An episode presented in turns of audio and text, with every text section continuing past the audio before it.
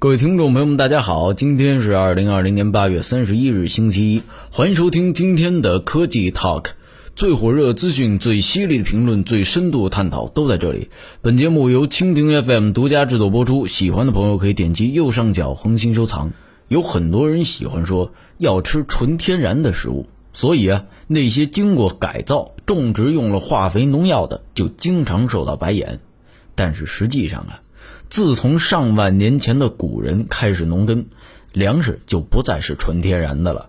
比如说玉米，纯天然的远古玉米是这样的，跟后来的玉米相比啊，它有以下三个重要特征：第一点，玉米粒外面包裹着一层厚厚的外皮；第二，每株玉米有很多的分叉，每个分叉上都有一根雄蕊和若干串雌蕊，最后呢变成玉米棒；第三，这个玉米棒啊很小。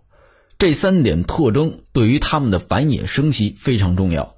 玉米粒上有厚厚的皮，被动物吃了之后，里面的种子也很难被破坏，拉出来之后还能够发芽。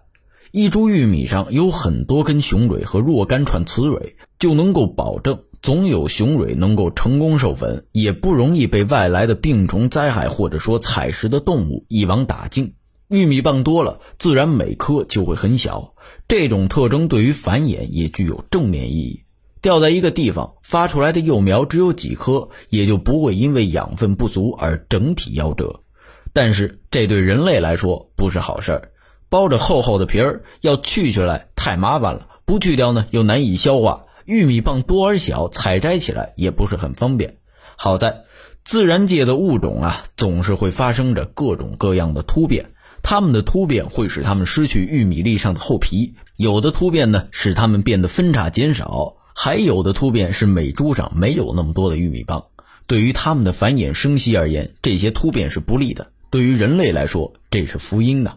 人类总是选择那些他们喜欢的植株，收集它们的种子，用于来年的种植。经过一代又一代的更迭，最后得到了现在我们看到的玉米。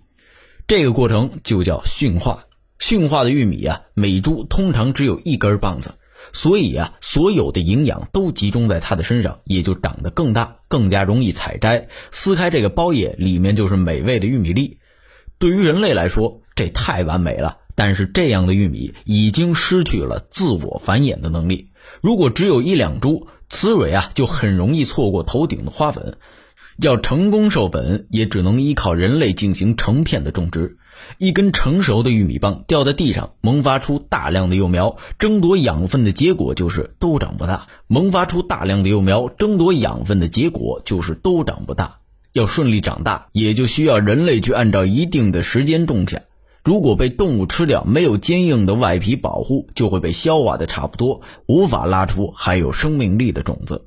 成了人类粮食的玉米，于是就变得完全的不天然了。它们的繁衍生息只能依靠人类，人类对它们的驯化堪称是反自然的典型。几千上万年前，人类把野草驯化成了粮食，但是这并非结束。对于物种的改造，对于种植条件的探索，从来就没有停息。在中美洲的古人遗址上，发现了从一厘米到二十厘米长的玉米棒，这就显示人类一直在努力。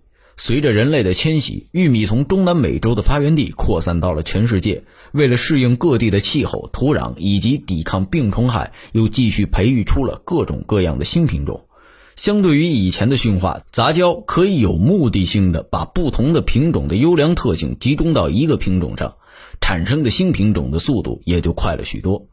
而后来的诱导突变育种，则是通过化学试剂、离子辐射等来处理，让种子发生随机的突变，再挑选出人类喜欢的突变体来。根本上来说，这就是传统选种法的人为加速版。这种加速方法就更加不天然了。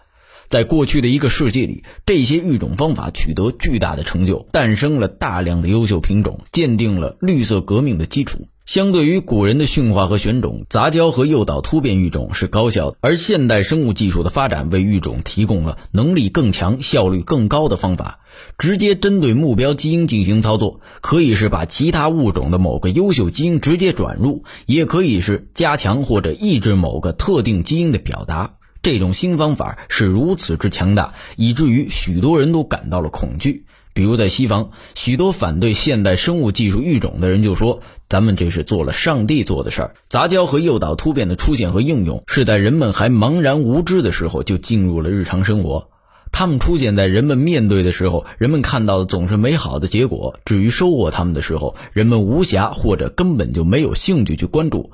等到后来了解他们的生产过程，已经习惯了他们的存在，也就当做传统技术而顺理成章。而以转基因为代表的现代生物育种技术则不同，人们面对产品之前，关于他们的讨论啊，已经铺天盖地。